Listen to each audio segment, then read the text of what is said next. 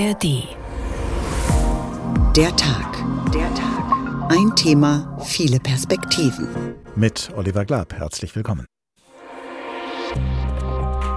Wer nicht mehr zahlen kann, ist eben pleite. Also früher kamen die Leute rein, ach so eine Jacke hätte ich auch gerne, nehme ich eben mit. Das passiert nicht mehr. Aktuell 20 Prozent Minus, das ist sehr viel.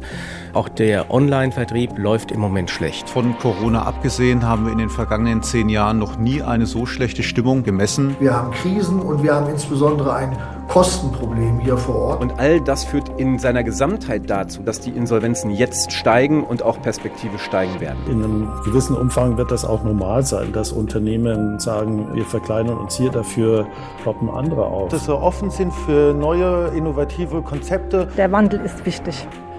Über deutschen Unternehmen kreist in letzter Zeit immer häufiger der Pleitegeier. Die Zahl der Insolvenzen nimmt zu, das heißt die Zahl der Unternehmen, die zahlungsunfähig sind, also weder Rechnungen noch Löhne und Gehälter bezahlen können. Und schon das zweite Jahr in Folge müssen immer mehr Unternehmen wegen Zahlungsunfähigkeit aufgeben. Was ist schuld daran? Die hohen Energiekosten, die hohen Zinsen, falsche Geschäftsmodelle, die Konjunktur? Sind es neue Probleme, die den Unternehmen zu schaffen machen, oder sind es eher alte Probleme, die durch die Staatshilfen während der Corona-Pandemie vorübergehend abgefangen wurden, jetzt aber voll zuschlagen? Und es geht ja nicht nur um die einzelnen Unternehmen, sondern auch um den Standort Deutschland insgesamt. Vielleicht sorgt jede einzelne Pleite dafür, dass die deutsche Wirtschaft über kurz oder lang selbst zu einer einzigen Pleite wird. Vielleicht gilt aber auch der Satz, Insolvenzen beleben das Marktgeschehen. Was also ist zu unternehmen, um die Unternehmen in Deutschland und die Wirtschaft, die von ihnen abhängt, wieder auf die Beine zu bringen? Große Pleite, warum Unternehmen in die Knie gehen, so heißt diesmal der Tag, ein Thema, viele Perspektiven. Sowohl die Sendung als auch der Podcast in der ARD Audiothek. An vier Tagen in der Woche beleuchten wir jedes Mal 55 Minuten lang ein anderes Thema und diese Folge über die Insolvenzen in Deutschland beginnen wir mit Recherchen des ARD Wirtschaftsmagazins Plus Minus. Ein Rechercheteam von Plus Minus ist nämlich der Frage nachgegangen, ob wir es im Moment tatsächlich mit einer Welle von Insolvenzen zu tun haben. Meine Kollegin Silvi Christan erzählt uns mehr über das Ergebnis dieser Recherchen. Sie nimmt uns aber zunächst mal an einen Ort mit, an dem eines ganz deutlich wird. Auch da, wo ein Unternehmen den Bach runtergegangen ist, gibt es trotzdem noch etwas zu holen. Die Büroräume eines insolventen Unternehmens in Nürnberg. Alles, was hier herumsteht, wird später online versteigert.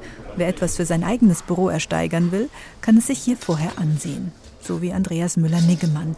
Sein Start-up Cloudpunks hilft Unternehmen dabei, ihre Daten auf externen Servern zu speichern.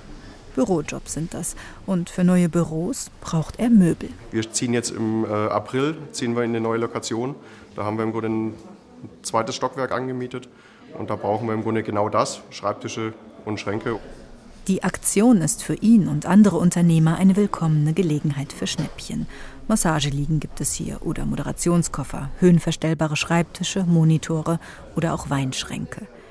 Die Insolvenz eines Unternehmens als Chance für ein anderes. Daraus hat Auktionator Fabian Altrichter ein Geschäftsmodell gemacht.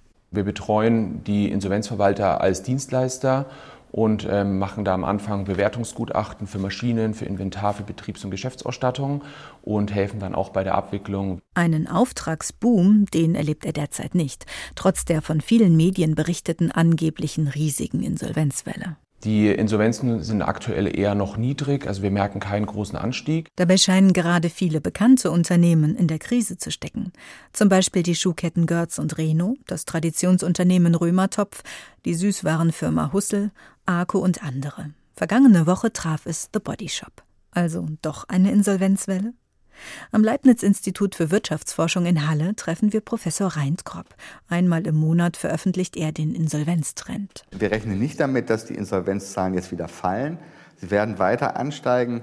Ob Sie das jetzt Insolvenzwelle nennen wollen oder nicht, ähm, kann ich nicht sagen, aber es ist eben schon ein Anstieg der Insolvenzen. Deutlicher wird der Verband der Insolvenzverwalter. Man schreibt uns, wir sehen allenfalls eine gefühlte Insolvenzwelle. Trotz des aktuellen Anstiegs liegt die Zahl der Unternehmensinsolvenzen nur auf Vor-Corona-Niveau und weit entfernt von den Spitzenwerten der Finanzkrise. Das bestätigt auch ein Blick auf die Zahlen. Im März 2016, also vor der Pandemie und vor der gestiegenen Inflation, gab es in Deutschland 1099 Firmeninsolvenzen. Während der Pandemie, als wirtschaftliche Probleme nicht so schnell gemeldet werden mussten, sank die Zahl um fast die Hälfte. Im August 2020 waren es 667. Im Januar dieses Jahres lag die Zahl der Insolvenzen bei 1077, also auf dem Niveau wie im März 2016. Die Welle ist also in Wahrheit ein Wiederanstieg auf Vor-Corona-Niveau. Hauptgrund? Für viele Unternehmen haben sich die Rahmenbedingungen seit Corona radikal geändert. Die Zinsen sind stark gestiegen, Rohstoffe wurden teurer und es geschieht derzeit ein Wandel, sagt Professor Reintgropp. Wir sehen die Entwicklung der Wirtschaft weg von alten Technologien, alten Energiequellen, dreckiger Energie hin zu grüner Energie. Die Energiepreise sind sehr stark gestiegen durch den Angriffskrieg der Russen auf die Ukraine. All das führt zu Strukturveränderungen. Bestimmte Geschäftsmodelle sind nicht mehr zukunftsfähig. Und da sehen wir eben mehr Insolvenzen, mehr Unternehmen, die ausscheiden aus dem Markt. Das Plus-Minus-Fazit. Die Wirtschaft ist im Wandel. Das Aus des einen kann die Chance des anderen sein, wie die Büromöbelauktion in Nürnberg zeigt. Düstere Untergangsszenarien sind insgesamt nicht gerechtfertigt, denn die Zahlen sind nicht höher als vor acht Jahren.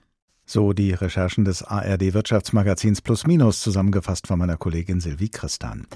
Dass die Corona-Krise, genauer gesagt die staatliche Unterstützung von Unternehmen und die Lockerung des Insolvenzrechts während der Pandemie so manche Insolvenz nur aufgeschoben und nicht aufgehoben hat, das kommt für viele Fachleute nicht überraschend. Auch nicht für Professor Marcel Fratscher, den Präsidenten des Deutschen Instituts für Wirtschaftsforschung. Das hat er uns in einem Gespräch vor der Sendung noch einmal bestätigt.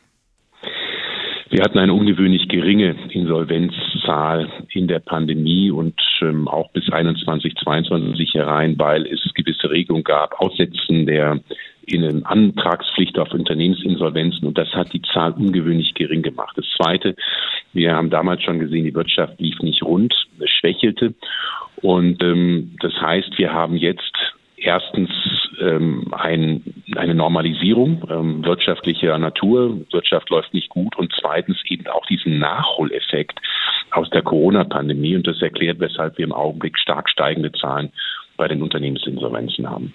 Sind denn aus Ihrer Sicht bestimmte Branchen besonders von Insolvenz betroffen oder gefährdet und gibt es andere Branchen, die dagegen weitgehend immun sind? Ja, es Branchen wie die Baubranche, die eben von der wirtschaftlichen Situation im Augenblick besonders hart getroffen sind. Die Baubranche, wissen wir alle, läuft besonders schlecht, weil Vorleistungskosten gestiegen sind. Die hohen Zinsen rächen sich vor allem in der Baubranche. Aber wir sehen es auch vor allem bei kleineren und mittleren Unternehmen, also die nicht das ganz dicke Polster haben. Ähm, die haben jetzt zunehmend Probleme. Zudem so muss man auch anmerken, dass viele Unternehmen, vor allem die kleinen und Kleinstunternehmen, die verschwinden vom Markt, ohne dass sie jemals in einer Insolvenzstatistik auftauchen. Das sind die Bäckerei um die Ecke, die sagen, ich kann nicht mehr überleben, ich kann nicht mehr wirklich wirtschaftlich äh, funktionieren und dann einfach zumachen, ohne dass sie Insolvenz anmelden. Also das kommt nochmal obendrauf. Ähm, aber es sind natürlich vor allem, wie gesagt, Branchen, in denen viele kleine Unternehmen sind, gerade bei den Dienstleistungen und auch in der Baubranche, wo viele im Augenblick leiden. Die größte Firmenpleite des vergangenen Jahres betraf den letzten großen Warenhauskonzern Deutschlands, Galeria Karstadt Kaufhof. Da sagt allerdings der Gesamtbetriebsrat, dass für diese Insolvenz ein Umstand viel entscheidender gewesen sei als zum Beispiel die Folgen der Pandemie oder des Ukraine-Kriegs, nämlich das Fehlen einer Strategie des Warenhauses für regionale Ausrichtungen. Und außerdem hätten Gründe wie hohe Mieten oder der Zustand der Gebäude eine Rolle gespielt. Kann man daraus schließen, dass bei Insolvenzen vielleicht unterm Strich doch eher individuelle Ursachen überwiegen als gemeinsame? Ich glaube nicht, dass man daraus, das daraus schließen kann. Ähm, es gibt und es wird auch in der Zukunft immer Unternehmen geben, die ähm, vor allem aus dem eigenen Verschulden heraus eben es nicht schaffen und pleite gehen. Ähm, es gibt aber eben auch viele Unternehmen, die einfach den Umständen entsprechen, weil ja die Zinsen hoch sind, weil das Umfeld so ist, wie es ist, weil es auch technologische Veränderungen gibt ähm, und einfach gewisse Geschäftsmodelle wegbrechen. Das wird es immer geben. Also es ist schon eine Mischung aus beiden. Man muss da wirklich auch individuell hinschauen. Ähm, aber was mich häufig an der Diskussion stört, ist, dass man immer mit dem Finger auf die Politik zeigt und sagt, die sind an allem schuld, die müssen mehr tun.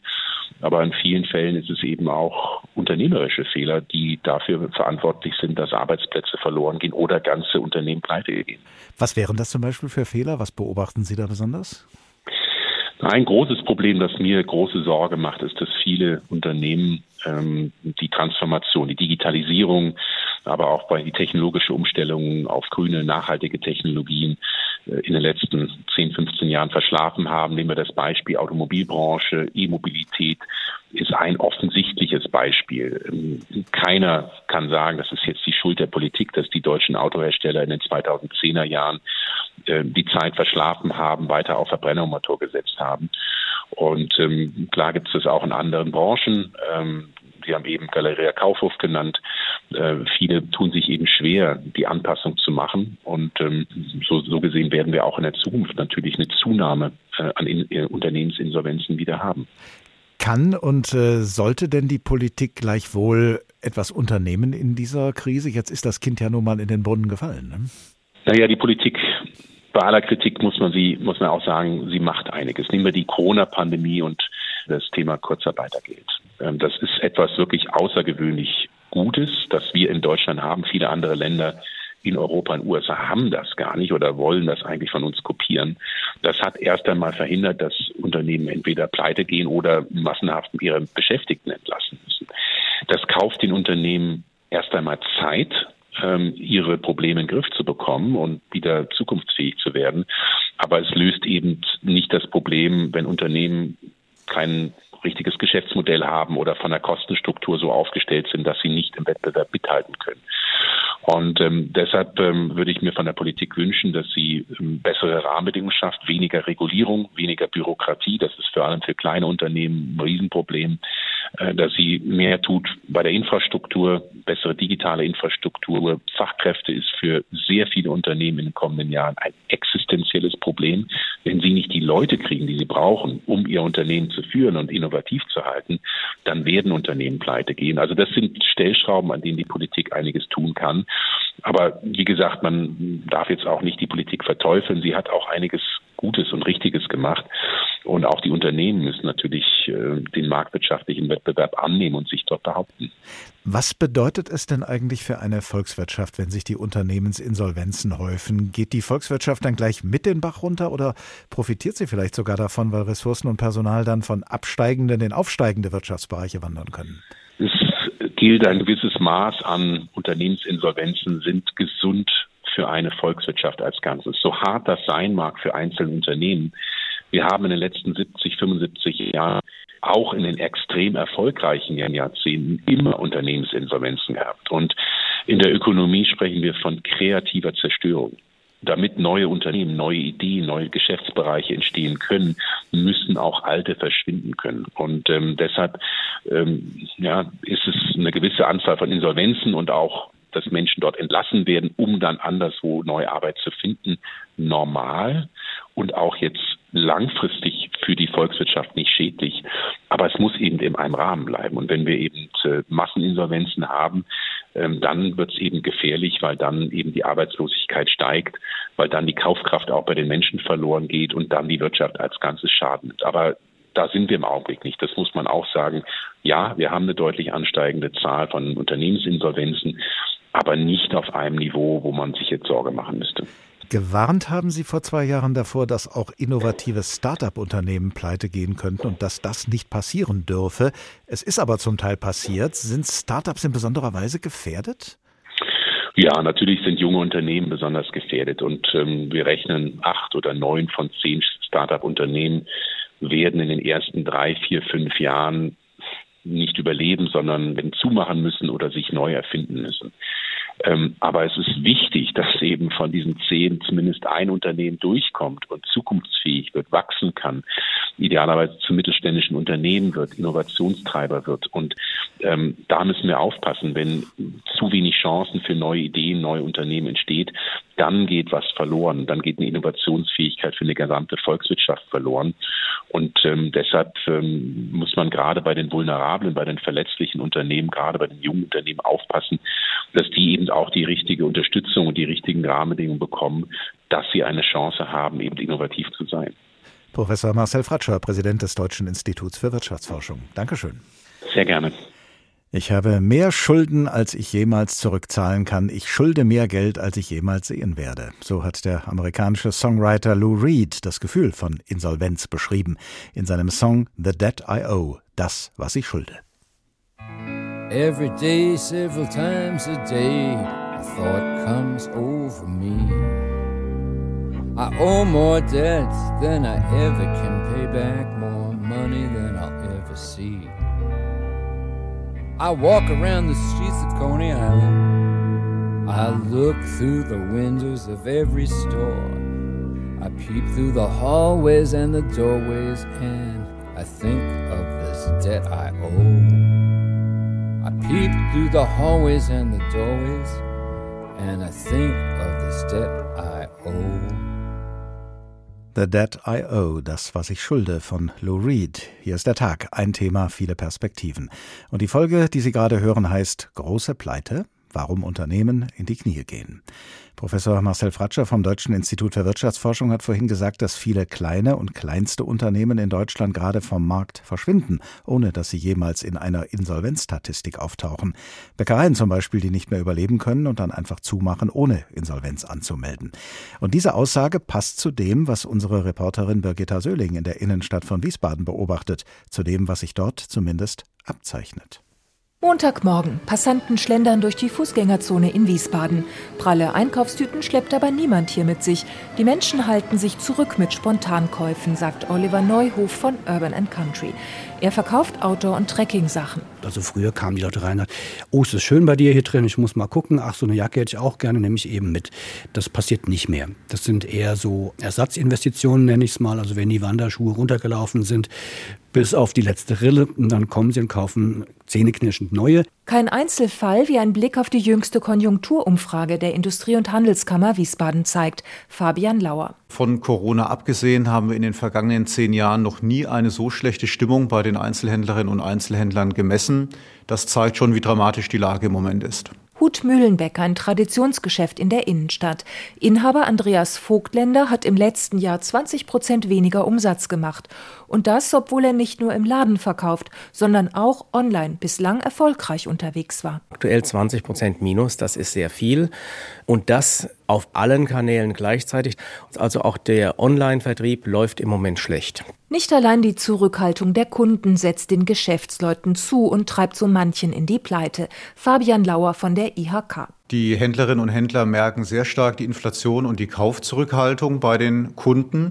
Und dazu kommen dann auch weitere Probleme, beispielsweise hohe Mieten, Energiekosten und auch die Kosten für Personal sind stark gestiegen. Galeria Kaufhof ist seit Monaten verwaist. Nicht der einzige Leerstand hier in der Innenstadt, im Gegenteil. Leere Schaufenster zu vermieten Schilder. Das fällt auch Passanten ins Auge. Ich gehe nicht mehr gerne hier einkaufen, weil die schönen Läden werden eigentlich immer weniger. Das gibt ein sehr tristes Bild und es macht nicht viel Spaß beim Einkaufen. Ne? Eine Abwärtsspirale, der die Stadt Wiesbaden entgegenzuwirken versucht, mit einem neuen City Manager, mit Events und gastronomischen Angeboten wie dem Sommergarten auf dem Mauritiusplatz, der die Innenstadt tatsächlich belebt hat im vergangenen Jahr. Auf der anderen Seite schrecken aber hohe Parkgebühren ab. Auch die Anhebung der Gewerbesteuer und die Erhöhung des Kurbeitrags für Hotelgäste sind nicht gerade hilfreich für den Einzelhandel, sagt Fabian Lauer von der IHK. Wir beobachten, dass die Zahl der Leerstände in Wiesbaden zugenommen hat. Es ist natürlich immer ein Kommen und Gehen im Einzelhandel, aber in der Tat gibt es viele Ladenlokale, die auch über längere Zeit leer stehen. Das bereitet uns natürlich Sorgen. Und die große Gefahr ist natürlich, dass die Innenstädte immer mehr veröden. Vor dem Eingang von Urban Country, dem Outdoor-Laden von Oliver Neuhof, flattert eine Sale-Fahne im Wind.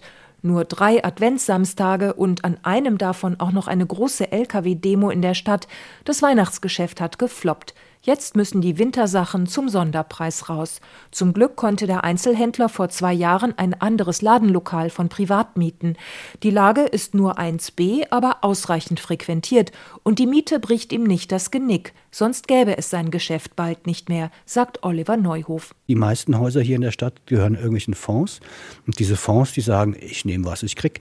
Also sie müssen dann tatsächlich so Schnelldreher haben wie Handyhüllen oder irgend sowas in der Richtung machen, um überhaupt auf irgendeinen Schnitt zu kommen. Wenn sie äh, beratungsintensive Ware verkaufen, wie jetzt wir das hier machen, mit, mit Wanderschuhen, mit Regenjacken, dann sind sie raus, können sie nicht.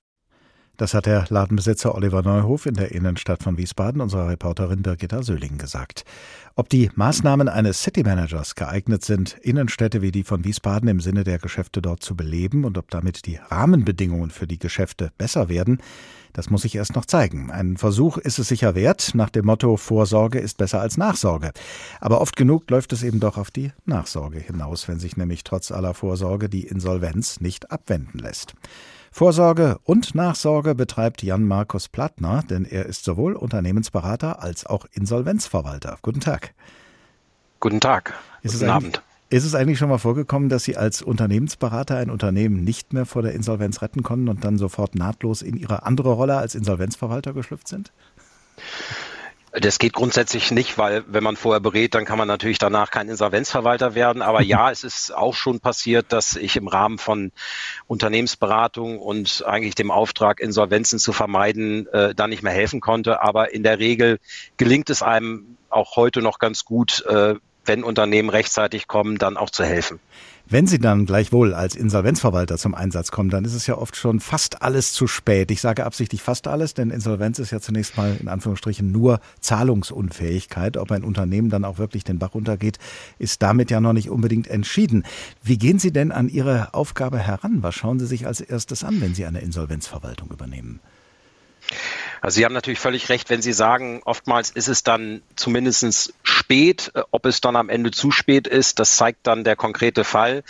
Aber es ist natürlich so, dass äh, Insolvenz in der Regel die Ultima Ratio ist und äh, insbesondere in der Krise äh, das Management häufig nicht rechtzeitig handelt. Und dann ist es leider manchmal so, dass man eben in der Rolle als Insolvenzverwalter dann tatsächlich es schwerer hat und oftmals sagt, okay, wäre gut gewesen, wenn man vielleicht sich vorher mal meldet oder auch vielleicht früher diesen Schritt geht. Und der konkrete Ansatz ist eigentlich der, dass man äh, als Insolvenzverwalter versucht, äh, Unternehmen zu sanieren, Arbeitsplätze zu erhalten und im Regelfall als erstes mal guckt, habe ich ein marktfähiges Produkt? Äh, habe ich ein Unternehmen, was am Markt bestehen kann? Habe ich ein Unternehmen, was ich auch an einen Investor verkaufen kann? Und gibt es vielleicht, man nennt es so, die low-hanging fruits, gibt es eben auch gleich auch Sanierungsmaßnahmen, die ich umsetzen kann, um das Unternehmen zu stabilisieren? Manchmal sind Unternehmen ja auch nur deshalb Zahlungsunfähigkeit, weil andere nicht zahlen können, also Lieferanten äh, und das betreffende Unternehmen dann auf nicht bezahlten Rechnungen sitzen bleibt. Erhöht das wenigstens die Chance für eine Rettung? Das ist ehrlich gesagt eher selten. Also es sind meist das Zusammenspiel von vielen Gründen. Ähm, also ich habe es jetzt selten erlebt. Es passiert manchmal, dass ein wirklich funktionierendes Unternehmen am Ende nur in die Insolvenz geht, weil man einen Zahlungsausfall hat. Aber es kann am Ende natürlich der ausschlaggebende Grund sein. Das passiert schon mal. Aber das ist eher selten. Dass die Zahl der Insolvenzen nach der Corona-Krise gestiegen ist, liegt ja zu einem großen Teil daran, haben wir ja schon gehört, dass Staatshilfen und eine Lockerung des Insolvenzrechts während der Corona-Krise viele Insolvenzen aufgeschoben haben. Aber es ist ja auch die Rede davon, dass es immer schwieriger werde, angeschlagene Unternehmen durch Insolvenzverfahren zu retten. Ist das so aus Ihrer Sicht? Ja, das kann man im Ergebnis äh, schon auch mit Ja beantworten. Woran liegt das? Ähm, es gibt im einem Insolvenzverfahren immer zwei Aufgaben. Die erste Aufgabe ist äh, die Stabilisierung des Geschäftsbetriebs. Das heißt, man kommt in das Unternehmen.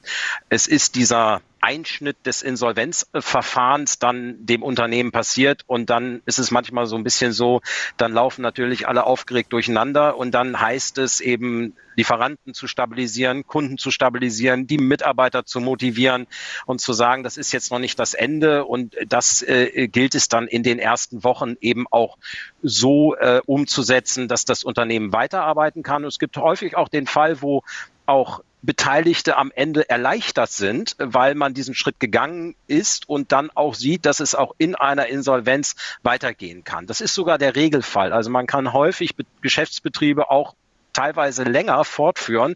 Aber letztendlich braucht man natürlich, und darauf zielt ja Ihre Frage ab, auch am Ende eine Lösung. Und die Lösungen sind dann regelmäßig Investoren, die das Unternehmen kaufen, die äh, dann Mitarbeiter übernehmen und dann nach diesem, nach dieser Übernahme das Unternehmen äh, weiterentwickeln. Und da haben Sie vollkommen recht.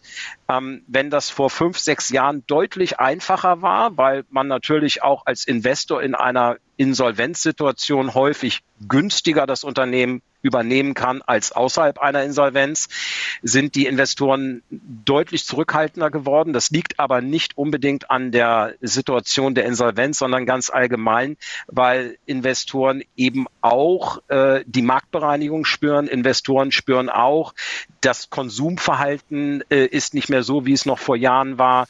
Äh, und deswegen sind äh, die Investoren etwas zurückhaltender geworden und es ist heute schwieriger, Unternehmen zu verkaufen in einer Insolvenzsituation. Das stimmt. Aber das gilt auch für die Situation außerhalb einer Insolvenz. Also insgesamt ist der Investorenmarkt zurückhaltender. Eine wichtige Rolle angesichts einer zumindest drohenden Insolvenz spielen ja gerade auch die Banken und deren Bereitschaft, Kredite zu verlängern. Wie erleben Sie denn die Banken, mit denen Sie als Insolvenzverwalter zu tun haben? Ja, also das wird äh, teils, teils. Also es gibt Situationen äh, und das hängt im Wesentlichen auch von Branchen ab. Also nehmen Sie Beispiel mal ein negatives Beispiel, wo es schwieriger ist, ähm, Finanzierung zu bekommen. Das ist beispielsweise die Branche Automobil. Äh, äh.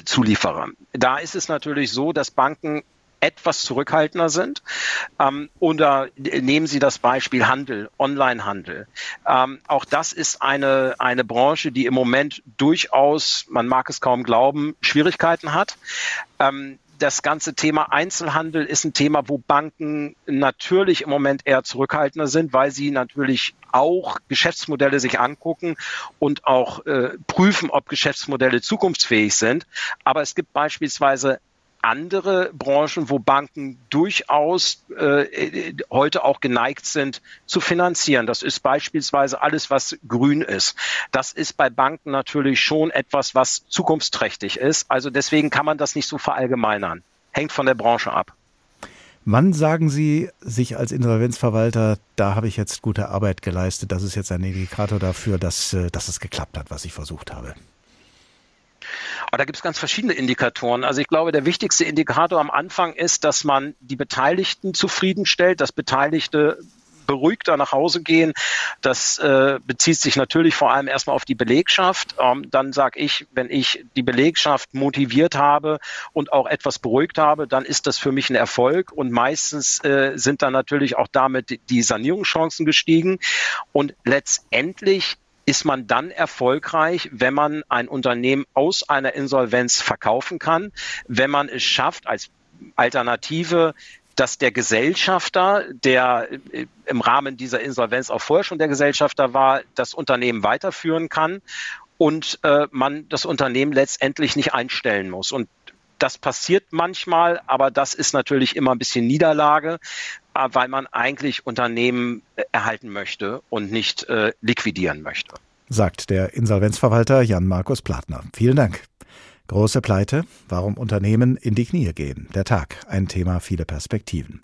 I need a dollar. Ich brauche einen Dollar. Das singt gleich der amerikanische Soulsänger und Rapper Allo Black. Ein Dollar, das wird für ein insolventes Unternehmen wohl nicht reichen, aber umso schlimmer, wenn für einen einzelnen Menschen der Unterschied zwischen einem Dollar und keinem Dollar existenziell wird. I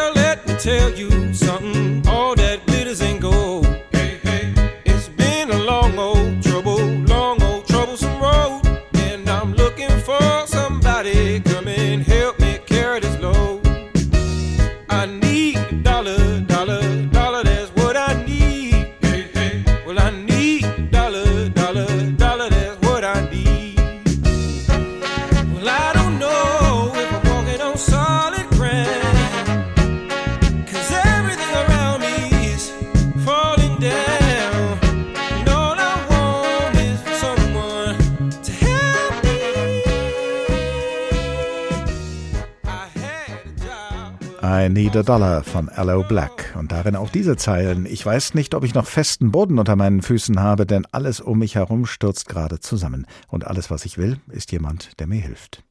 Wenn ein Unternehmen zusammenbricht, dann verlieren gerade auch die Beschäftigten den Boden unter ihren Füßen, zumal viele von ihnen ja vielleicht auch so schon auf schwankendem Boden stehen. Diese Vermutung liegt jedenfalls nahe in der jetzigen wirtschaftlichen Lage. Aber die Zusammenhänge sind komplizierter, hat unsere Wirtschaftsreporterin Jutta Nieswand herausgefunden. Die Lage in vielen Unternehmen scheint angespannt. Doch auch wenn schon längst die Rede von Personalabbau ist, zeigt sich der Arbeitsmarkt in Hessen seit Monaten eher unbeeindruckt, also stabil. Allerdings hat die Arbeitslosenquote im Jahresvergleich etwas zugelegt. Von 5,2 Prozent im Januar vor einem Jahr auf 5,6 Prozent im Januar dieses Jahr.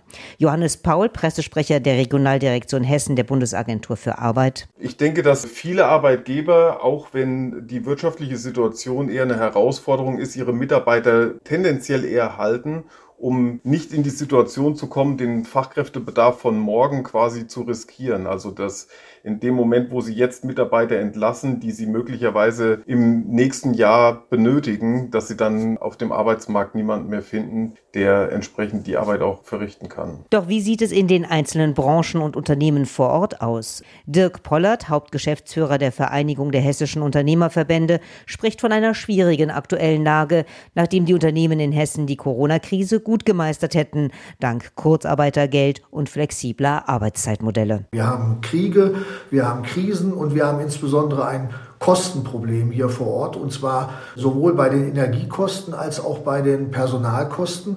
Und all das führt natürlich dazu, dass Unternehmer ihre Standortfrage, wo sie produzieren, zu prüfen haben, weil sie ja wettbewerbsfähig sein müssen mit ihren Produkten. Und zeitgleich müssen sie in die Zukunft investieren, in die Digitalisierung, in künstliche Intelligenz. Wenn wir das Kostenthema nicht in den Griff kriegen, äh, dann wird es zu Arbeitsplatzabbau vor Ort kommen. Die schwierige Situation in der Industrie könne auch negative Folgen für andere Branchen haben, wie den Handel, das Handwerk und die Dienstleistungen, so Pollert. Außerdem mache sich hier auch der Fachkräftemangel bemerkbar, zum Beispiel in der IT. Nicht jedes Unternehmen könne es sich leisten, vorausschauend Fachkräfte einzustellen, die vielleicht heute noch nicht, aber morgen dann schon gebraucht würden. Optimistischer ist dagegen Frank Alletter, Geschäftsführer der Hessischen Industrie- und Handelskammern, angesichts der Konjunkturumfrage unter hessischen Unternehmen Anfang dieses Jahres. Die Beschäftigungserwartung der Unternehmen hat sich sogar minimal um einen Punkt auf minus fünf Punkte verbessert. Das ist zurückzuführen darauf, dass eben der Anteil der Unternehmen, die Personal abbauen wollen, schrumpft und der Anteil der Unternehmen, die den Personalbestand halten wollen, steigt. Die Verbesserung des Beschäftigungssaldos beobachten wir eben in allen vier Wirtschaftsbereichen Industrie, Handel, Dienstleistungen und auch im Bausektor. Grundsätzlich ist die Situation allerdings seiner Ansicht nach komplex. Auf der einen Seite fehlten in vielen Branchen die Fachkräfte, auf der anderen Seite würden Unternehmen auch tatsächlich Stellen abbauen. Seiner Ansicht nach liegt das vor allem an den veränderten politischen Rahmenbedingungen, wie hin zum klimafreundlichen Wirtschaften in der Europäischen Union, verbunden mit einem hohen Druck auf die Unternehmen inmitten einer Konjunkturflaute. Marco Sunder, Professor für Volkswirtschaftslehre an der Frankfurt University of Applied Sciences, spricht von einem sogenannten Strukturwandel. Es ist ein hoher Innovationsdruck. Bei uns bezeichnet man das manchmal als kreative Zerstörung, also dass neue Technologien bestehende Konzepte über den Haufen werfen und der Anpassungsdruck sehr hoch ist. Das kann übrigens auch bedeuten, dass bei den Arbeitnehmern der Anpassungsdruck sehr hoch ist. Dass man innerhalb des Unternehmens plötzlich andere Tätigkeiten übernimmt, das wird eine Entwicklung sein, die da relativ schnell Einzug hält. Also auch innerhalb von Unternehmen ist damit zu rechnen, dass in einem Bereich Personal entlassen und in einem anderen Personal eingestellt wird. Das berichtet unsere Wirtschaftsreporterin Jutta Nieswand. Professor Enzo Weber leitet am Institut für Arbeitsmarkt und Berufsforschung in Nürnberg den Forschungsbereich Prognosen und gesamtwirtschaftliche Analysen. Guten Tag. Hallo, ich grüße Sie. Der Arbeitsmarkt in Hessen ist trotz der angespannten wirtschaftlichen Lage stabil, haben wir gerade gehört. Das nützt aber natürlich denjenigen Beschäftigten nichts, deren Unternehmen Insolvenz anmeldet und die dann womöglich auf der Straße stehen. Wie sehr hat sich denn die Zunahme der Unternehmensinsolvenzen bisher schon auf dem Arbeitsmarkt niedergeschlagen? Die Insolvenzen, die nehmen im Moment recht deutlich zu, sogar mit zweistelligen Prozentzahlen gegenüber dem Vorjahr. Aber wenn wir mal auf das Gesamtniveau schauen, dann sehen wir, wir liegen immer noch niedriger, als das vor Corona, bis vor Corona der Fall gewesen ist. Und auch die, die Aufgaben größerer Betriebe, die sind zwar gestiegen, aber liegen ebenfalls noch niedriger als vor Corona. Und das Gleiche zeigt sich auch bei den Entlassungen. Auch die Entlassungen sind über das vergangene Jahr hochgegangen aber trotzdem haben wir im langjährigen Vergleich immer noch das niedrigste Niveau seit Jahrzehnten. Also eine Entlassungswelle, die sieht anders aus. Allerdings auch bei den Unternehmen, die noch nicht unmittelbar von Insolvenz bedroht sind, gibt es durchaus Personalabbau. Das haben wir ja gerade gehört, zum Beispiel wegen der Schließung von Niederlassungen. In welchem Umfang werden denn so nach Ihren Erkenntnissen Arbeitsplätze, ich sag mal, geopfert, um einer Insolvenz vorzubeugen? Also das ist schon relativ typisch. Eine Insolvenz, die kommt normalerweise nicht total aus dem Nichts, sondern da läuft es dann ja normalerweise wirtschaftlich schon schwächer. Man versucht vielleicht auch umzusteuern, äh, steuert bestimmte Unternehmensbereiche um, was auch mit Stellenabbau einhergehen kann und versucht ja normalerweise auch schon das Unternehmen auf Kurs zu bringen, bevor so ein Instrument wie Insolvenz notwendig ist. Also das ist schon ein relativ typisches Vorgehen und zeigt sich natürlich vor allem in Zeiten des Wandels, in Zeiten der Transformation, wo das Etablierte eben nicht genauso an Ort und Stelle bleibt, wie es in der Vergangenheit war. Und es werden dann tatsächlich Arbeitsplätze geopfert in dem Sinne, dass die Beschäftigten dann erstmal nicht wissen, wohin? Also was wir im Moment sehen, ist in nur begrenztem Umfang, dass Menschen wirklich zusätzlich in die Arbeitslosigkeit gehen die, der Stellenabbau, den wir im Moment hören, das wird normalerweise alles über Jahre und sozialverträglich gemacht. Also wir wissen ja, jetzt geht ja auch die Babyboomer-Generation in Rente. Also bis 2035 verlieren wir, wenn es keinen Ausgleich gibt, sieben Millionen Arbeitskräfte in Deutschland. Also da kann man schon sehr viel machen, ohne Leute jetzt in Anführungsstrichen auf die Straße zu setzen. Der Sprecher der Regionaldirektion Hessen der Bundesagentur für Arbeit sagt doch, das haben wir eben im Beitrag gehört, dass viele Arbeitgeber versuchen, ihre Beschäftigten, ihre Fachkräfte zu halten, trotz wirtschaftlicher Herausforderungen. Ist das in jedem Fall im Sinne der Beschäftigten? Hohe Personalkosten sind ja, das haben Sie ja eben auch schon gesagt, auch ein Grund für Insolvenzen und womöglich kommen dann am Ende viele Beschäftigte vom Regen in die Traufe. Also in der Tat ist es so, die Arbeitskräfte sind mittlerweile so knapp geworden, dass die Betriebe viel stärker als früher versuchen, ihre Leute an Bord zu halten. Und das ist grundsätzlich auch wichtig. Also das gibt den Menschen Sicherheit. Das hält auch die richtig eingearbeiteten und passenden Leute auf den Stellen. Das stützt übrigens auch die Konjunktur. Denn wer seinen Job verliert, der konsumiert natürlich nicht mehr so viel und damit geht die Nachfrage nach unten. Also der Arbeitsmarkt hält die Konjunktur im Moment noch so halbwegs über Wasser. Aber es darf natürlich nicht zu einer Erstarrung kommen. Also Sorgen würde ich mir in Deutschland vor allem machen, wenn es gar keine Bewegung mehr im Arbeitsmarkt gibt. Denn wir sind in Transformationszeiten und da muss was in Bewegung kommen. Da müssen wir auch umsteuern und uns neu orientieren. Professor Marcel Fratscher vom Deutschen Institut für Wirtschaftsforschung hat zu Beginn dieser Folge bezogen auf ein gewisses Maß an Insolvenzen von kreativer Zerstörung gesprochen. Davon, dass äh, wo unrentable Unternehmen vom Markt verschwinden, dann innovativere entstehen könnten. Und denselben Gedanken haben wir gerade vorhin im Beitrag von Volkswirt Marco Sunder gehört, bezogen darauf, dass sich einige Unternehmen personell verkleinern und andere Unternehmen vergrößern. Also hier Personalabbau, dort Personalaufbau. Aber ist das wirklich so einfach? Können Fachkräfte einfach so mir nichts, dir nichts in lukrativere Branchen umgeschichtet werden?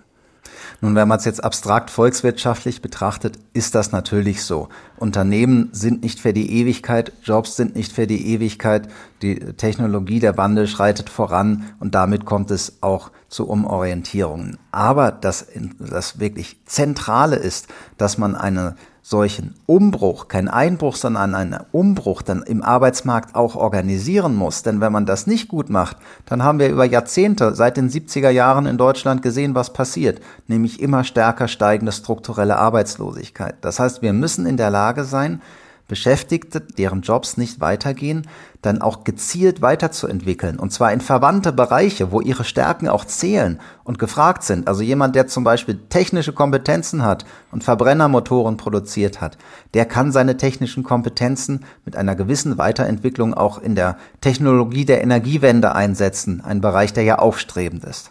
Sie haben äh, vorhin gesagt, Eine Insolvenzwelle sehen Sie nicht. Gleichwohl gibt es viele Insolvenzen im Moment. Welche Maßnahmen schlagen Sie denn vor, damit der Arbeitsmarkt, damit die Menschen, die auf Beschäftigung angewiesen sind, davon möglichst nicht in Mitleidenschaft gezogen werden? Also das Standardmittel im Arbeitsmarkt, um Entlassungen zu vermeiden, ist die Kurzarbeit. Die funktioniert auch sehr gut. Aber die funktioniert natürlich nur dann, wenn das Unternehmen erhalten bleibt. Und die funktioniert auch nur dann, wenn es um vorübergehende Störungen geht. Wenn grundsätzlich ein Geschäftsmodell geändert werden muss, dann hat es auch keinen Zweck, die Jobs irgendwie mit Kurzarbeit noch ein paar Monate durchzuschleppen. Das heißt, was für uns interessant und äh, wesentlich ist im Moment, ist, dass wir die Transformation nach vorne bringen, dass wir Investitionen, dass wir Technologieentwicklung nach vorne bringen. Denn wir können nicht darauf warten, dass wir Jobs in althergebrachter Form bis in alle Ewigkeit in Deutschland halten können, sondern wenn wir hochwertige Jobs in Deutschland halten und etablieren wollen, dann müssen wir uns transformieren. Und das heißt, wir brauchen einfach mehr Schub, wir brauchen wieder einen investitionsgetragenen, technologiegetragenen Wirtschaftsaufschwung und dann werden wir auch die hochwertigen technologieorientierten Jobs in Deutschland wirklich weiterentwickeln können. Professor Enzo Weber, Leiter des Forschungsbereichs Prognosen und gesamtwirtschaftliche Analysen am Institut für Arbeitsmarkt und Berufsforschung in Nürnberg. Vielen Dank. Gern geschehen. Hier ist der Tag, ein Thema, viele Perspektiven. Und diesmal in einer unserer vier Folgen pro Woche fragen wir große Pleite, warum Unternehmen in die Knie gehen. Als im sogenannten Rostgürtel in den USA die Stahlindustrie in die Knie ging, zum Beispiel in der Industriestadt Allentown in Pennsylvania, da hat der amerikanische Songwriter Billy Joel darüber einen Song geschrieben mit dem Titel Allentown. Einen Song über die Menschen dort, die dann plötzlich ihren Arbeitsplatz verloren.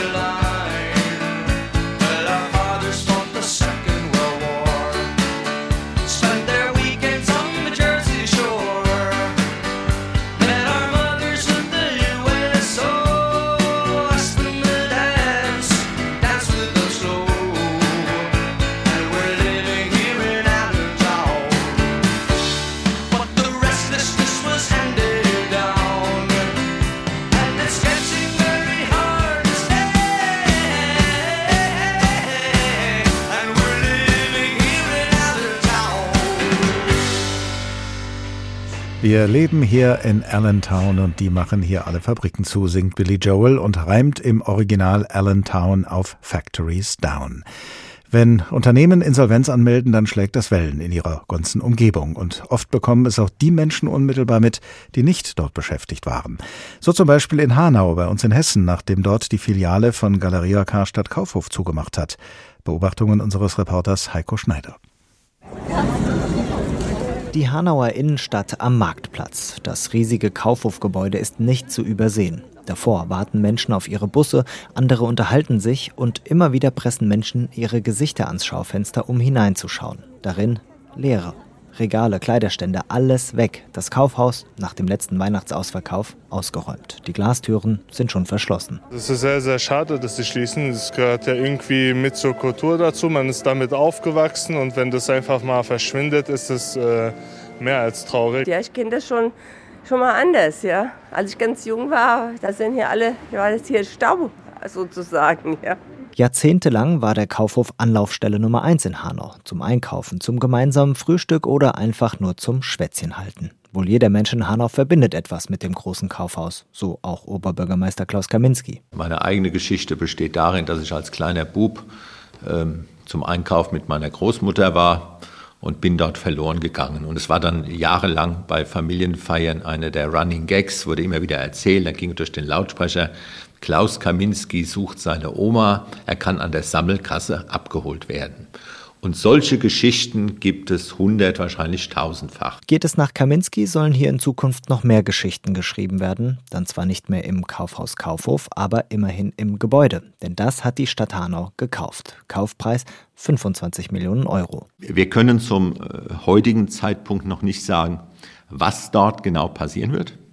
Wir können aber sagen, dass ähm, die Nachfrage, die Ideen, die liegen in einem beachtlichen dreistelligen Bereich. In den kommenden Monaten sollen aus Ideen konkrete Pläne werden. In der Zwischenzeit sollen dort unter anderem sogenannte Pop-up-Stores eröffnen. So hat es die Stadt in den vergangenen Jahren schon mehrfach gemacht. Immobilie gekauft und günstig weitervermietet. So konnten viele neue Läden öffnen, die Innenstadt somit belebt werden zur Freude vieler Menschen in Hanau. Also ich finde es ähm, super einfach, dass sie offen sind für neue, innovative Konzepte und ähm, ja, ist auf jeden Fall eine gute Sache. Also es ist halt mal was Neues. In Frankfurt gibt es halt schon so Stores. Ist halt eigentlich was Gutes für Hanau. Ist eine super Idee, wenn das eh leer steht. Es gibt Leute Möglichkeiten, definitiv. Es ist auch interessanter für die Fußgänger, als leere Geschäfte zu sehen den ganzen Tag. Der Wandel ist wichtig, sonst gehen die Städte einfach kaputt. Und genau das will die Stadt eben verhindern. Trotzdem gibt es auch Kritik. Der Kauf zu teuer, die Idee zum Scheitern verurteilt. Oberbürgermeister Kaminski sagt dazu, Die Lage hier auf dem Marktplatz ist nicht irgendwo eine am Rande der Stadt, sondern sie ist im Zentrum, direkt hier neben unserem populären und erfolgreichen Wochenmarkt. Da kann uns die Entwicklung dieser Immobilie nicht gleichgültig sein. Wenn das einige anders sehen, ist das völlig in Ordnung. Ich teile diese Auffassung nicht. Ich akzeptiere sie, aber ich teile sie nicht. Kaminski sagt, seine Stadt werde sich nicht einfach dem Schicksal ergeben. Ob der Plan langfristig aufgeht, muss sich noch zeigen. Die Entwicklung dieser Immobilie kann uns nicht gleichgültig sein und die Stadt werde sich nicht einfach dem Schicksal ergeben. Das also sagt der oberste politisch Verantwortliche in der Stadt Hanau, der Oberbürgermeister, angesichts der Insolvenz von Galeria Karstadt Kaufhof und der damit verbundenen Schließung der Hanauer Filiale. Und damit sind wir bei den politisch Verantwortlichen in Berlin und ihrer Haltung dazu, dass in Deutschland insgesamt die Zahl der Unternehmensinsolvenzen gestiegen ist. Darüber spreche ich jetzt mit unserem Hauptstadtkorrespondenten Lothar Lenz. Hallo. Guten Tag. Wir haben schon gemerkt, je nach Perspektive kann man sie unterschiedlich gewichten, die gestiegene Zahl der Insolvenzen. Man kann sagen, diese Zahl bewegt sich im normalen Rahmen und sie scheint nur deshalb höher, weil jetzt Insolvenzen nachgeholt werden, die durch den Ausnahmezustand der Corona-Zeit verzögert worden sind. Man kann aber auch sagen, wenn viele Unternehmen Insolvenz anmelden, ist das auf jeden Fall ein Grund zur Sorge. Welche Einschätzung oder vielleicht auch welche Einschätzungen hören Sie denn aus der Bundesregierung? Natürlich ganz unterschiedliche. Zum einen gibt es äh, ja die Verfechter der Marktwirtschaft, die äh, sagen, wie das auch in der Sendung ja schon mehrfach geäußert worden ist, Insolvenzen sind in einem Wettbewerb ganz normal. Die bessere Idee, das bessere Geschäftskonzept muss sich eben durchsetzen. Das kann es nur bei auch einer Verdrängung entsprechend schlechterer Ideen und Geschäftskonzepte geben. Selbst äh, bei den großen Insolvenzen, also zum Beispiel den diversen Schieflagen des Karstadt Kaufhofkonzerns, wo ja massive Arbeit Arbeitsplatzverluste im Raum standen, gab es Stimmen, die gesagt haben, es hat ja wohl wenig Zweck, eine sterbende Einzelhandelsform wie das Kaufhaus noch zu stützen, indem man da öffentliche äh, Zuschüsse hingibt. Aber wenn dann doch ganze Branchen darben, wie zum Beispiel im Moment die Bauindustrie, dann macht sich die Politik, dann macht sich auch die Ampel schon erhebliche Sorgen, denn zum einen hängen da, wie gesagt, sehr viele Arbeitsplätze dran und auch die Wirtschaftskraft insgesamt. Bei der Baubranche ist das ja der Fall. Zum anderen anderen gibt es Sekundäreffekte, also ein Überschlagen zum Beispiel auf die Zulieferindustrie, die dann auch betroffen ist. Und dann können sich solche Trends natürlich immer auch verselbstständigen und für eine schlechte Stimmung überhaupt in der Wirtschaft führen, die dann auch zu äh, verhaltenen Investitionen führt und auf andere Branchen übersteckt. Also das nimmt die Politik sehr ernst. Dann kommen wir mal von der Diagnose zur Therapie. Welche Therapieansätze haben denn die Koalitionsparteien? Wenig erstaunlich, ganz unterschiedliche. Natürlich wollen alle die Wirtschaft fördern, ähm, aber eben mit sehr ähm, voneinander abweichenden und zum Teil auch konkurrierenden Konzepten. Die FDP vor allem sagt ja, die Steuern für die Unternehmen müssen runter. Das hat sie ja festgeschrieben im Wachstumschancengesetz, das zurzeit aber im Bundesrat festhängt, weil die Länder sagen, Steuererleichterungen sind ja gut, aber wenn wir deswegen weniger Steuereinnahmen haben, dann äh, muss das an anderer Stelle irgendwo kompensiert kompensiert werden. Der zweite Vorschlag der FDP ist der Bürokratieabbau. Die Grünen dagegen sind weiterhin doch deutliche Anhänger des Subventions- und Förderstaats, wenn wir auf äh, die Milliarden äh, schauen, die in die Solarindustrie fließen, an die Kraftwerksbetreiber, die Stahlerzeuger, die Ansiedlung von Chipfabriken, all das, um Innovationen zu fördern, um den Klimaschutz voranzubringen, aber eben all das im Wesentlichen mit Schulden finanziert, denn für diese Extraausgaben hat der Staat eigentlich kaum noch Geld, spätestens seit Karlsruhe das Hauptförderinstrument, nämlich den Klima- und Transformationsfonds, ja der Berliner Ampel sozusagen aus der Hand genommen hat. Nun wird der Staat es sich ja wahrscheinlich nicht leisten können, beides zu machen, zu steuerlich zu entlasten und deshalb auf Einnahmen zu verzichten und auf der anderen Seite Geld in die Hand nehmen und deshalb mehr ausgeben. Können Sie einschätzen, welcher dieser beiden, wie Sie gesagt haben, konkurrierenden Ansätze sich am Ende durchsetzen wird?